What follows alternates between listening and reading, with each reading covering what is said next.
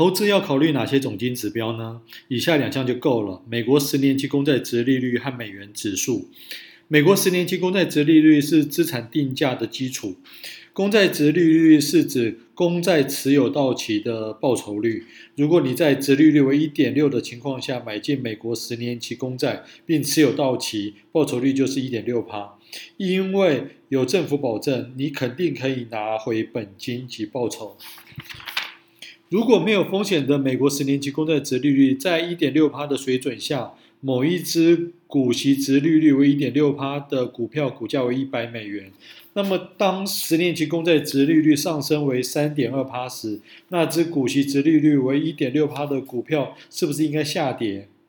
否则，人们就会把资金移到没有风险的美国十年期公债殖利率上。因此，不要在美国十年期公债殖利率维持上涨的阶段买进股票等风险性资产。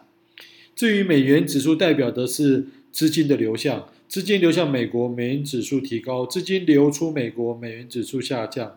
另外，因为原油等大宗商品是以美元计价，美元指数上上升，大宗商品会跌；美元指数下降，大宗商品会涨。